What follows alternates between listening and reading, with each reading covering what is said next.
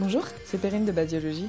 Aujourd'hui, je suis partie à la rencontre de Clara Station, interne en biologie médicale, mais aussi porteuse de projets de recherche au sein d'un laboratoire. Dans cet épisode, nous avons abordé plusieurs sujets, notamment sa mobilité à l'étranger, son expérience en tant que post-doctorante et de comment elle a aussi réussi à organiser sa vie personnelle en parallèle de nombreux projets. Je suis vraiment très contente de vous faire découvrir son parcours et son expérience, qui j'espère vous sera aussi inspirant qu'il a été pour moi. Et je vous laisse à présent donc découvrir tout cela et je vous souhaite une bonne écoute. Salut Clara. Coucou Perrine. Merci d'avoir accepté de venir participer au podcast euh, Recherchez-vous. Je vais te laisser te présenter toi-même. Ok. Je m'appelle euh, Clara Station, j'ai 36 ans. Euh, j'habite euh, pas loin de Poitiers, à une demi-heure d'ici, depuis maintenant 5 ans. Et ce soir, parce que j'ai plusieurs casquettes, je suis interne en biologie médicale au CHU de Poitiers. Pour parler justement, pour rebondir là-dessus, quel a été ton parcours? Mon parcours est un peu long et compliqué, atypique on va dire.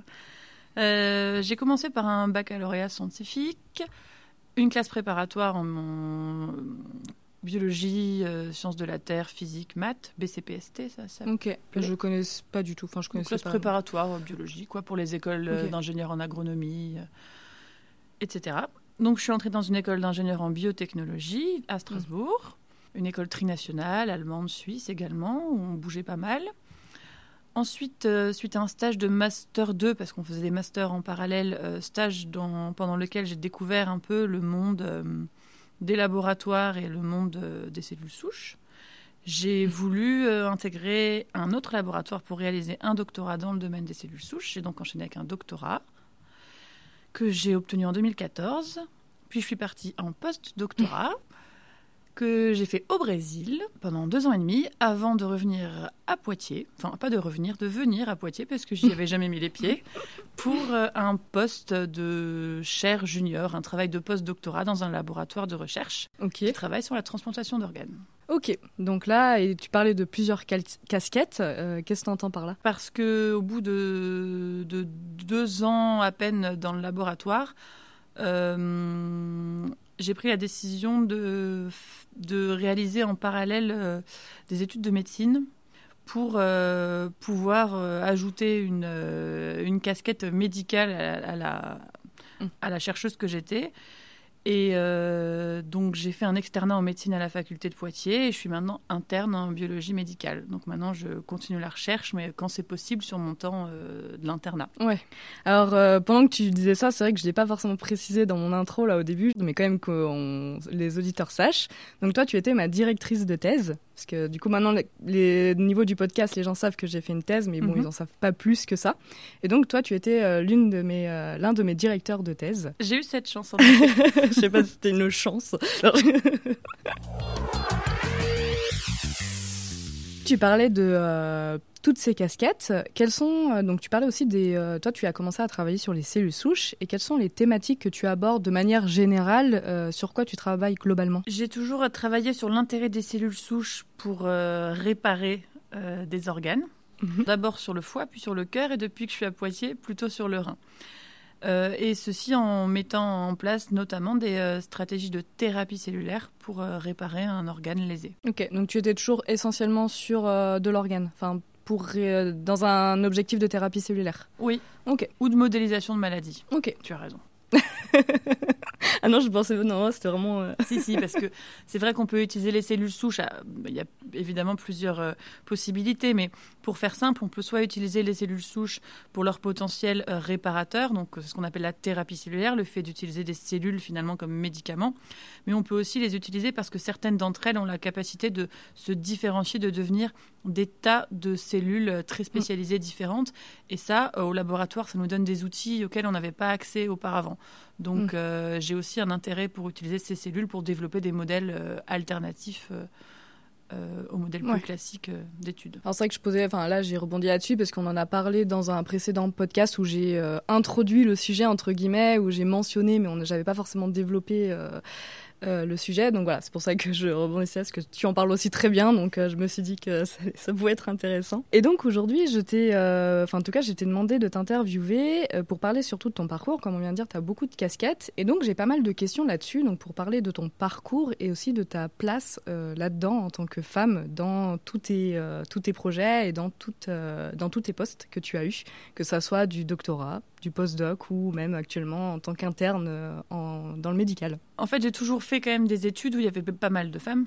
C'est-à-dire la ah. biologie, c'est quand même. Alors, on parle. C'est vrai qu'on dit les sciences, euh, les sciences attirent euh, beaucoup les, hommes de façon générale, mais la biologie, je crois que c'est quand même. oui, c'est pour ça que je disais. Plus de la moitié des, des, des, hmm. des, filières scientifiques en biologie, sciences de la vie euh, où les bancs des amphithéâtres sont pris par des, principalement des femmes, par, des, par des femmes. Donc moi j'en ai toujours euh, beaucoup côtoyé, que ce soit en classe préparatoire. On sait très bien que ce sont des excellentes élèves et donc euh, elles sont souvent là dans les classes prépa. Dans mon école en biologie aussi. Mm.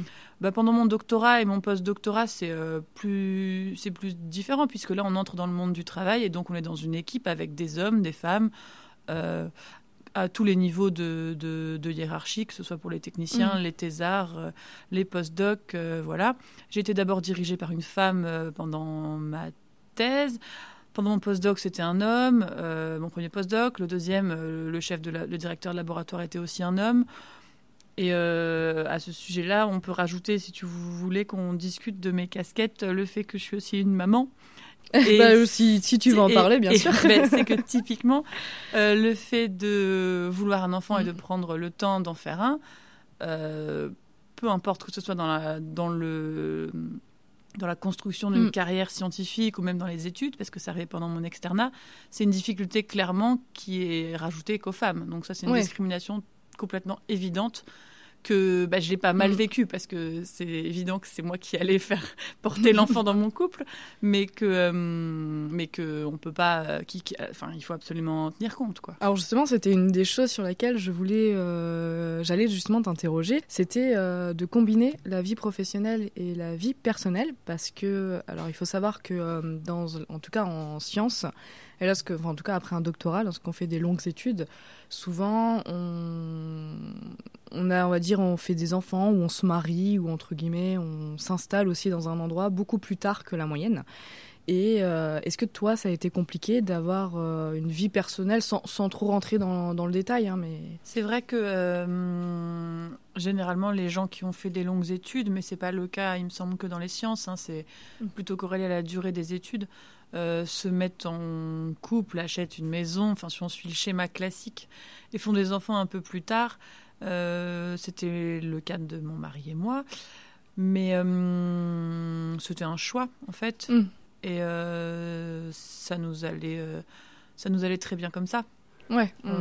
T'as pas ressenti le fait d'avoir ta carrière professionnelle te freiner dans ta vie personnelle? Non, nous on avait très envie, enfin, de voyager en postdoc après, euh, après le, doctorat. Donc, euh, après, c'est toujours compatible avec euh, des enfants, hein, mais c'est évidemment pas le moment pour s'installer mm. dans une maison si tu vis à l'autre bout du monde.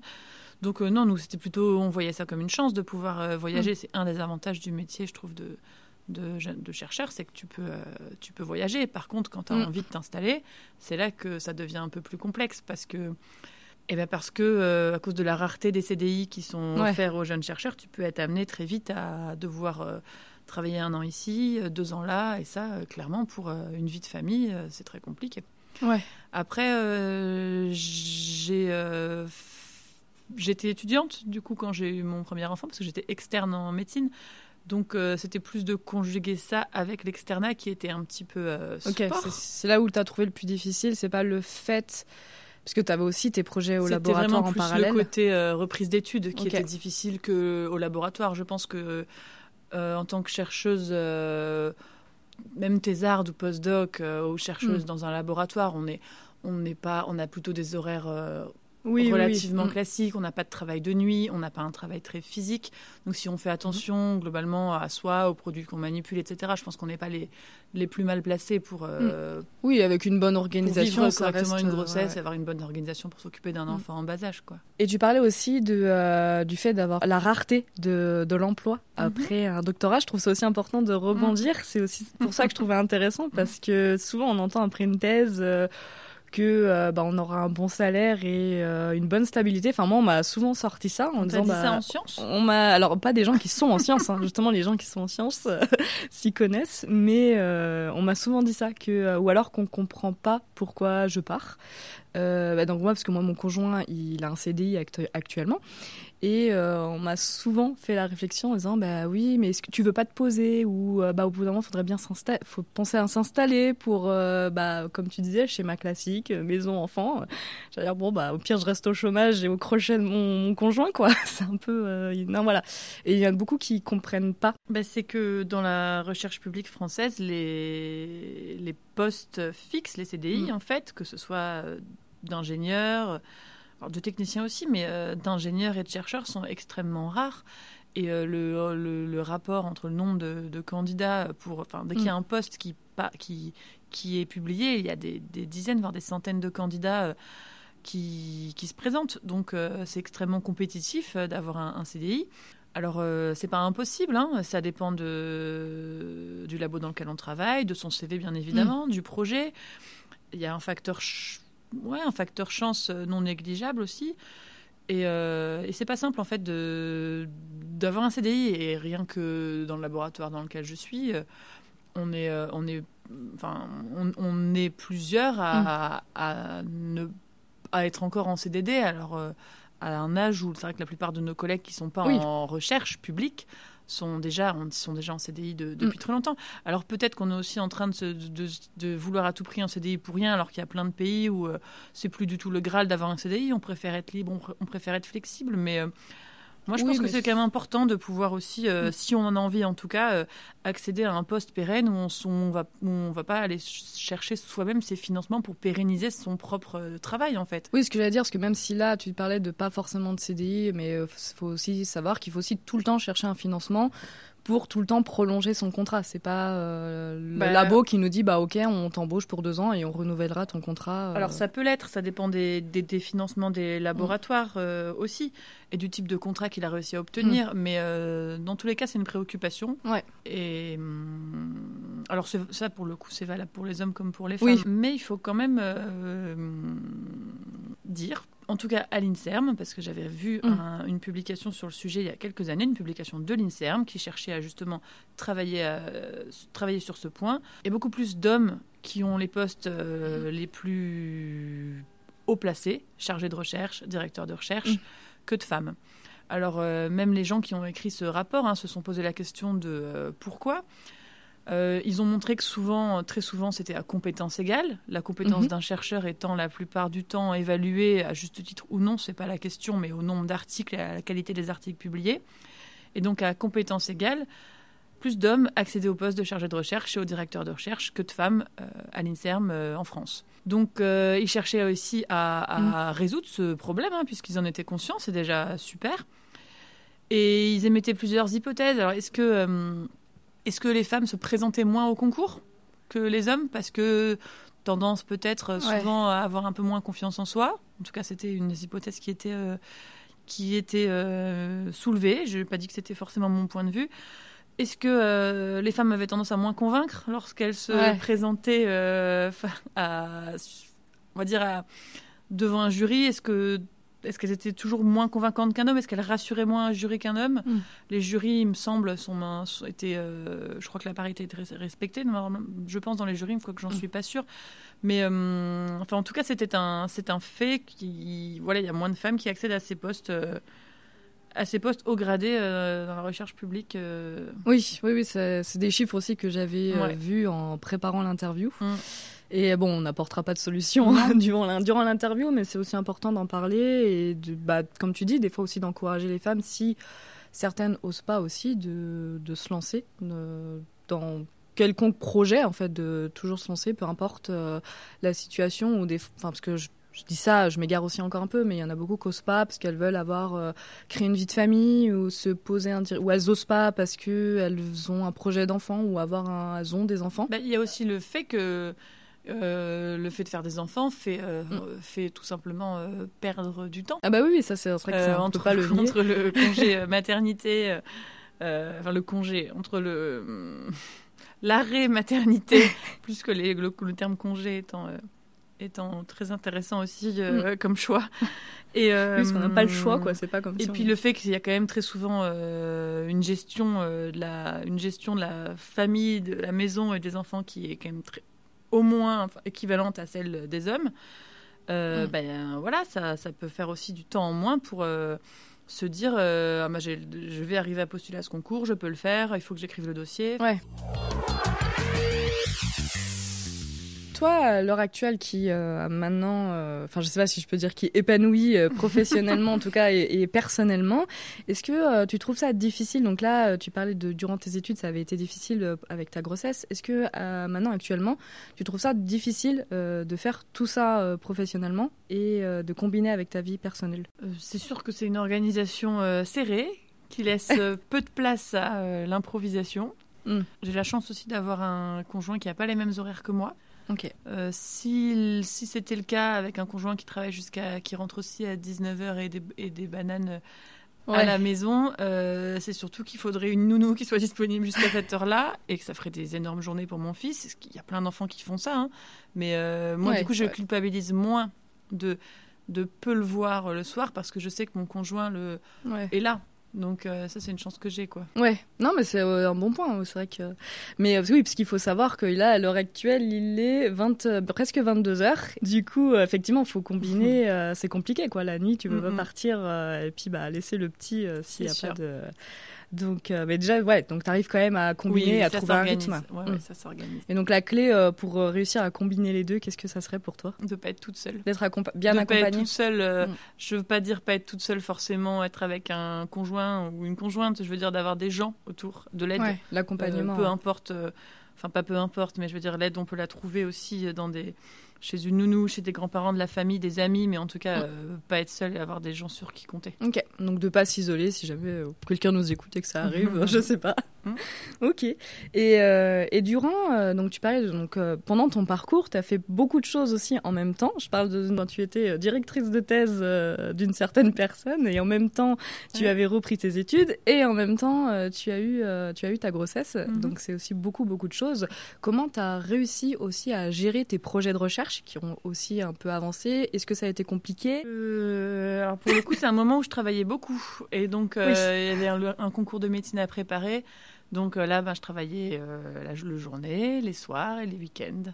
Mmh. J'ai travaillé jusqu'à très tard dans mon congé maternité. Alors pas le pas travailler officiellement, évidemment, j'étais en congé maternité, mais j'avais encore des bouquins que je lisais quasiment jusqu'à la fin et j'ai je me rappelle avoir répondu à, enfin avoir euh, repris, euh, euh, le, avoir réouvert mes bouquins de médecine très tôt après l'accouchement également, avoir passé un partiel quelques semaines après. Donc en fait, bah, je me suis peu reposée. je me suis peu reposée. Et comment tu l'as vécu personnellement? Bah, Sur le coup, dans l'adrénaline, l'action et le, il faut le faire, c'est comme ça. T'étais lancé Plutôt bien. Avec mm. le recul, c'est vrai que c'était une période où j'étais euh, où j'étais fatiguée. Ouais. Et est-ce que tu enfin tu regrettes c'est compliqué comme question parce que non parce que tu peux pas dire oui parce que on parle Non, je regrette pas, j'aurais fait euh, tout pareil dans les mêmes conditions. Voilà, c'était fallait le refaire, j'aurais fait j'aurais fait j'aurais fait exactement pareil à une chute euh, en moins. De pas prendre de tes en même temps. Non, une chute en moins où j'ai réellement oui, chuté, chuté parce que j'étais fatiguée, je pense, et qui m'a un petit peu aussi cassée dans tout cet élan où euh, on se rend compte que des fois, il faut apprendre à se poser aussi quand on est fatigué. Je pense que là, c'est. Le... C'était le signal d'alarme. Ouais, je pense que c'était le signal d'alarme. Je préparais le concours de médecine qui est quand même compliqué et. Euh... Non, non, c'était sport. Voilà, c'était C'est pour ça, mais je trouve ça aussi intéressant de montrer que bah, tu l'as fait, tu as réussi. Euh, comme tu dis, ça a été dur, mais tu le regrettes pas. Ça mm. montre que bah, bah, c'est faisable. En tout cas, 5 j'étais là, c'était bah, impressionnant. Ça montre qu'on peut faire plein de choses. Et donc moi, au moment où on enregistre le podcast, je suis encore en France, mais au moment où le podcast sortira, je serai en Suède où moi aussi je vais effectuer un post-doctorat. Et justement, je me posais aussi beaucoup de questions. Comment combiner sa vie personnelle et sa vie professionnelle Parce que en science, ça reste quand même sportif. Il faut aussi beaucoup, enfin beaucoup travailler comme dans beaucoup de boulot, hein. mais euh, on doit aussi euh, bah, trouver, parce que même si on est chercheur, euh, le but c'est de trouver des choses, donc il faut quand même pas mal bosser. Et je me posais pas mal de questions de comment, pendant un postdoc, combiner aussi ma vie perso et ma vie privée, ma, ma, vie pro et ma vie perso. J'abandonne le pro jeu. et du coup, je me demandais toi, comment pendant ton postdoc, en tout cas, et même maintenant, comment ça s'était passé au Brésil? Bah Déjà, le fait de partir, c'était euh, c'était quelque chose parce que euh, bah, donc je suis partie quand même à l'autre bout du monde. Hein, c'est bah difficile de faire plus loin que le Brésil. Mais euh, je me souviens que mes parents, ils étaient très contents pour moi, hein, mais stressés aussi. La petite fille qui part à l'autre bout du monde. Bon, ma maman est venue me voir, mon papa prend pas l'avion. ouais. Donc. C'était pas combien de temps déjà? Deux ans et quatre mois, je crois. Donc rien que le départ, c'est un choix qui impacte directement sur notre vie familiale, quoi, la vie qu'on a. Enfin, donc c'était euh, c'était c'était quelque chose d'important et mais qui m'a quand même paru euh, évident qu'il fallait le faire. J'avais très envie de j'avais très envie de partir. J'avais j'ai réussi à convaincre mon mon, mon chéri de, de me suivre, donc euh, c'est mm. absolument parfait. Et euh, ça, c'est plus pour le choix, de, le choix de partir. Et une fois sur place, c'est vrai que j'avais pas choisi euh, le Brésil de façon complètement euh, anodine. souvent, en post-doctorat, on peut être amené à nous conseiller de partir dans des endroits bah, où on va faire, on fait de, de la de l'excellente recherche. dans les labos les plus compétitifs, voilà, et souvent quand on pense à ça, on dit États-Unis, Canada, Asie, enfin, et euh, moi, j'avais un peu peur, en fait. J'avais euh, de partir au Brésil. Non, non, j'avais peur ah, d'aller dans un pays. J'avais peur d'aller dans un laboratoire trop compétitif. Ok. il y aurait trop de postdocs comme moi, voire plusieurs sur un même sujet qui se battent pour se faire remarquer. Euh, j'avais envie d'avoir ce que j'avais. J'avais envie de continuer à avoir ce que j'avais en thèse, c'est-à-dire un laboratoire avec des gens bienveillants, des gens qui où tout le monde essayait de se tirer vers le haut, où euh, la hiérarchie était très peu ressentie et on travaillait tous ensemble. Et j'avais peur d'aller dans quelque chose de mm. trop haut, trop fort, trop compétitif.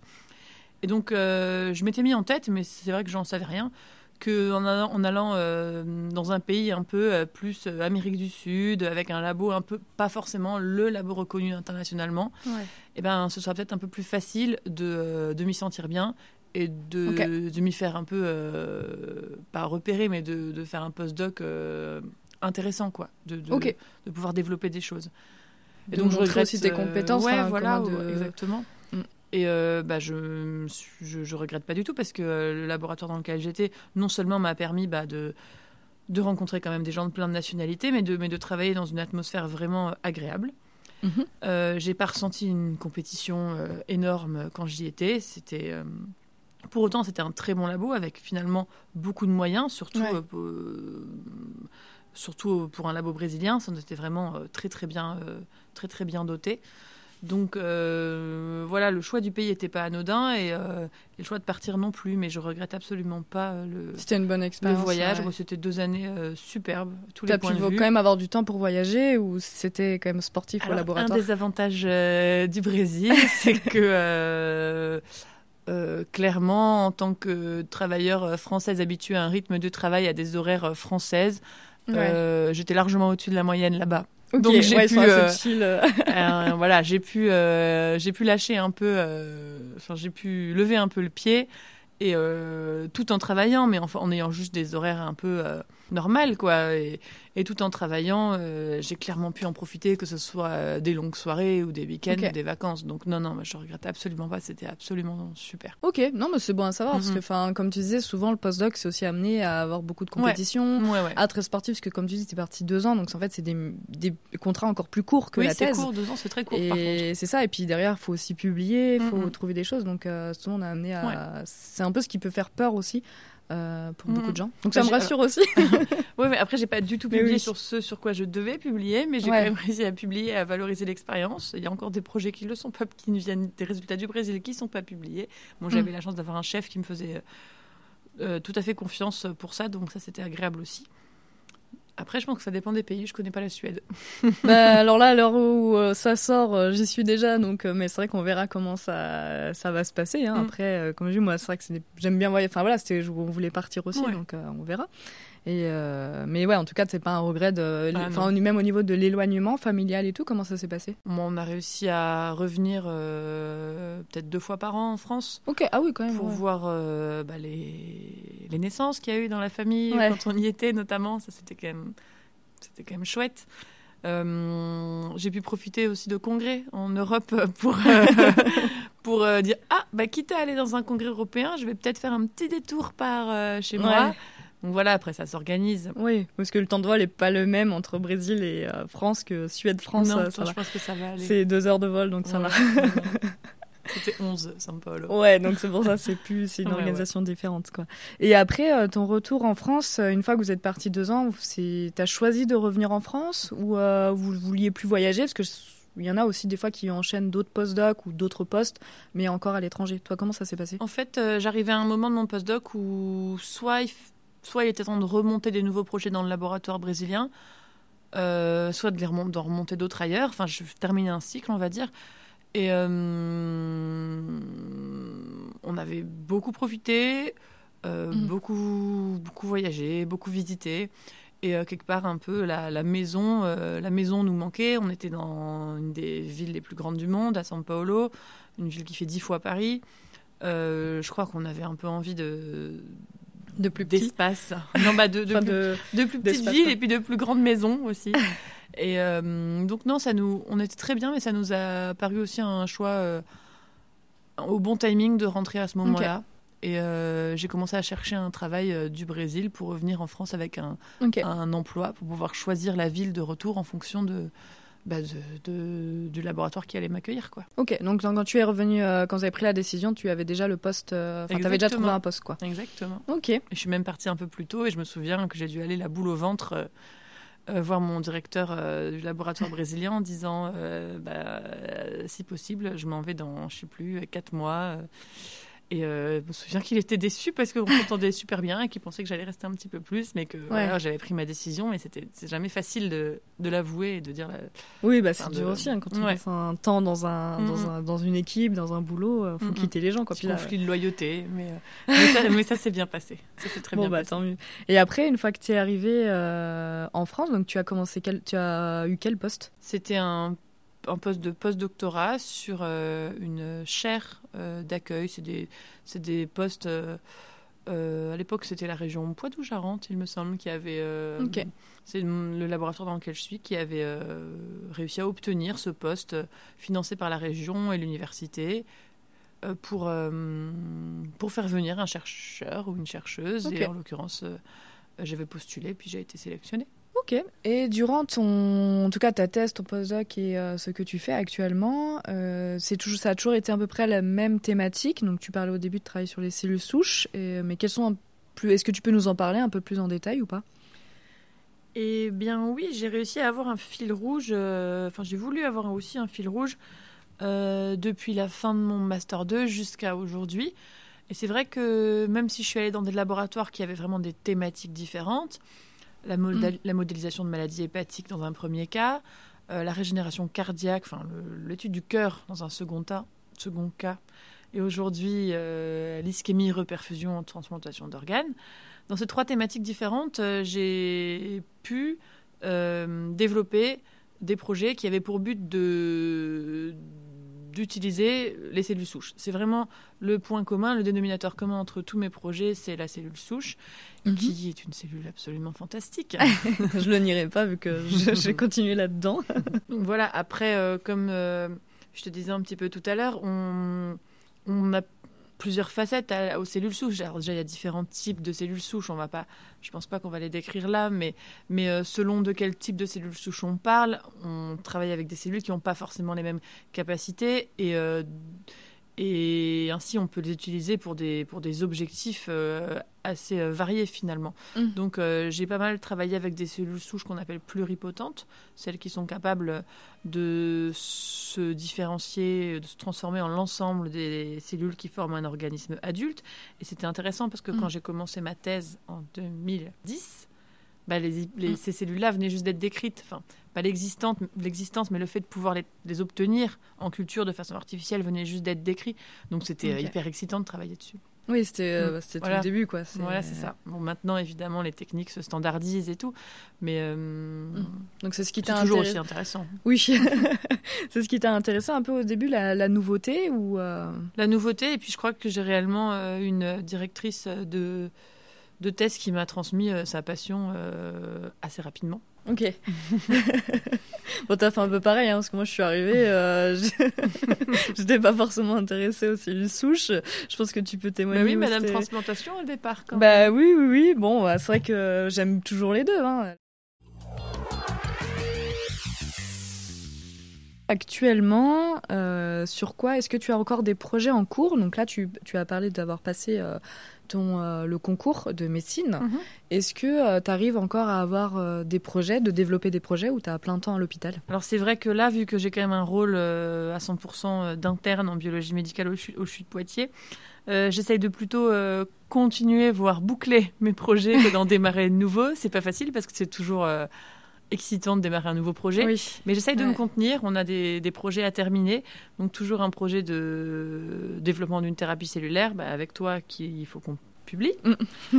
Et puis, euh, aussi un projet avec euh, la génération de d'organoïdes rénaux pour l'étude des mécanismes euh, d'ischémie-reperfusion que, euh, que j'aimerais, sur lequel j'aimerais avancer pour pouvoir terminer également. Ok. Ouais, donc c'est. Est-ce que c'est frustrant un peu euh, de Ah pas oui. pouvoir, ouais. Ah, c'est très frustrant. Et je viens de poser la question, je me suis dit j'aurais dû les garder pour les questions oui-non.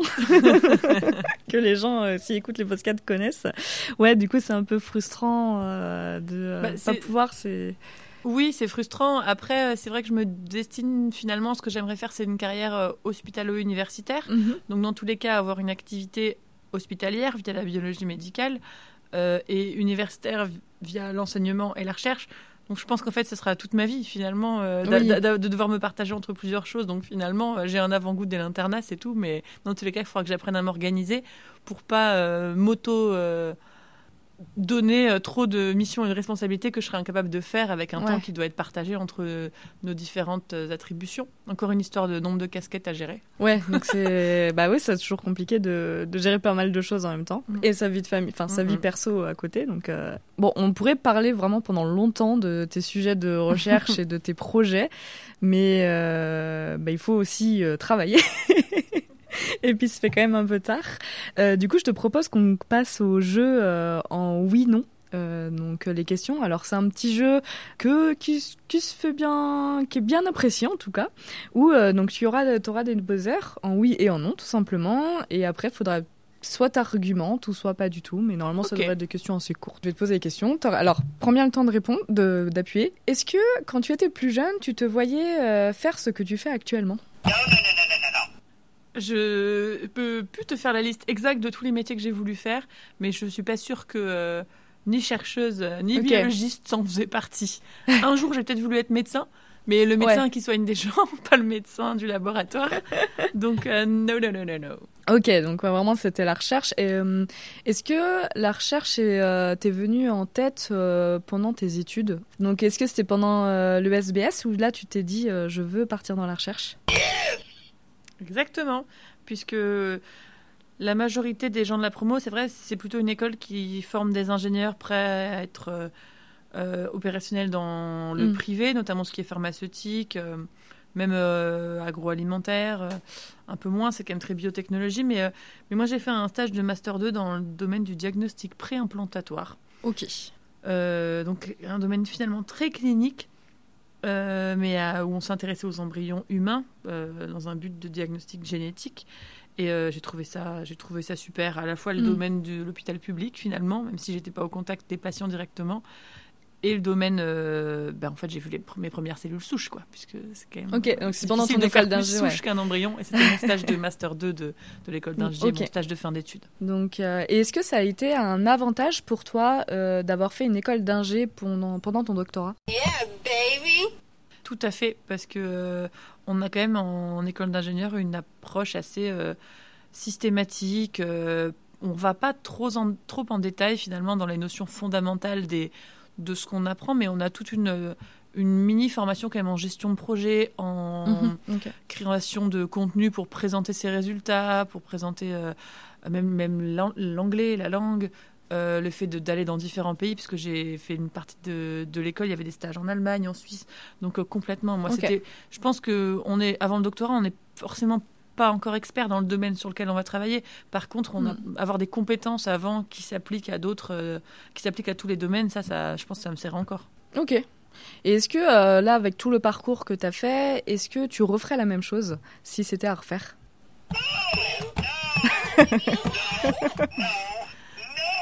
Il y avait aussi un yes.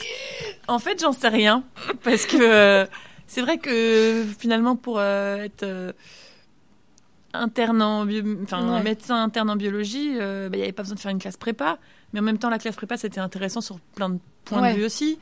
Euh, et puis il faut croire que j'aime ça quand même un peu étudier vu le. oui, je pense que. Donc euh, à la fois j'aurais pu prendre des raccourcis et à la fois j'ai l'impression que chaque expérience m'a quand même appris des choses et fait que derrière l'expérience d'après est plus simple ou plus ou mieux vécue ou plus vécue différemment ou, plus diverse. Donc bah, est-ce que tu, non. Est-ce que tu penses que tes études de médecine, si tu les avais faites après le lycée, tu les, tu les aurais vécues de la même manière? Non, évidemment que non. J'aurais été évidemment bien plus jeune. Et, euh, euh, et puis il y a quand même le concours de la première année qu'il aurait fallu réussir à passer. Et, euh, et puis je pense que j'aurais été un peu jeune aussi pour, pour, pour l'expérience qu'on a pendant l'externat dans les services cliniques, qui est quand même pas facile d'être auprès des patients. Et, voilà. Et, et ça, j'ai pas regretté de le faire avec une maturité différente. Ok, toi tu trouves que ça avait été un plus d'avoir été, euh, bah, sans dire que tu es âgé, mais d'être plus âgé que les étudiantes. Ouais, de savoir déjà travailler en fait en équipe et de, de, avant de s'intégrer dans un service. Et avec tout ça, comment tu te verrais là plus tard? Quels sont tes objectifs futurs? Mes objectifs sont de, de travailler au CHU de Poitiers sur un poste mhm. hospitalier universitaire qui me permet à la fois de faire euh, d'avoir une activité clinique dans un laboratoire de biologie, mais aussi de faire euh, de l'enseignement et puis de la recherche. J'ai vraiment envie de pouvoir euh, toucher à ces, trois, ces trois aspects avec un poste fixe et des conditions sympas pour le faire. Ok, ouais, je vois. Et pour finir, est-ce que tu aurais une thématique ou un scientifique, enfin une thématique que tu souhaiterais que j'aborde ou un scientifique que tu souhaiterais que j'interviewe ou à me recommander? Peut-être que finalement, au vu de ton réseau actuel, tu as parlé à pas mal de relativement jeunes dans le domaine. Ça pourrait être intéressant d'interviewer un, un directeur de laboratoire ou un... Alors c'est prévu euh, pour la saison 2. Euh, ouais, ouais, c'est bon bah du coup tant mieux, ça veut dire que le, sujet peut intéresser mais euh, mm, mm. j'ai potentiellement une personne sur ma liste, ouais. Donc bah, je prends note en tout cas, je, je, note ça. Mais effectivement oui, ça pourrait être intéressant d'avoir des postes mm. plus haut passés. J'aimerais bien donc si aussi des personnes écoutent et seraient intéressées, franchement, vous êtes les bienvenus. et si des personnes ont des questions ou même voudraient te contacter pour un quelconque message, où est-ce qu'il pourrait te contacter? Euh, Sur LinkedIn? Mhm. bah, Je mettrai ton LinkedIn en eh ben, description. Super. Avec ok. Plaisir. Très bien. Pas. Bon, en tout cas, merci beaucoup d'avoir réussi à participer. Avec plaisir, c'était très rigolo. merci Perrine. Merci à toi. Merci beaucoup d'avoir écouté jusque-là. Comme d'habitude, j'espère que l'épisode vous a plu. C'est toujours un plaisir d'avoir de vos retours. J'essaie de les prendre en compte et d'en améliorer les épisodes au fur et à mesure. Mais si vous en avez d'autres, franchement, n'hésitez pas. N'hésite pas non plus à t'abonner pour écouter les épisodes suivants qui sortiront tous les 15 jours. Et pour plus de contenu, n'hésite pas à me suivre sur Instagram sur le compte Basiologie ou sur LinkedIn à Perrine Burderon. En te souhaitant une bonne journée.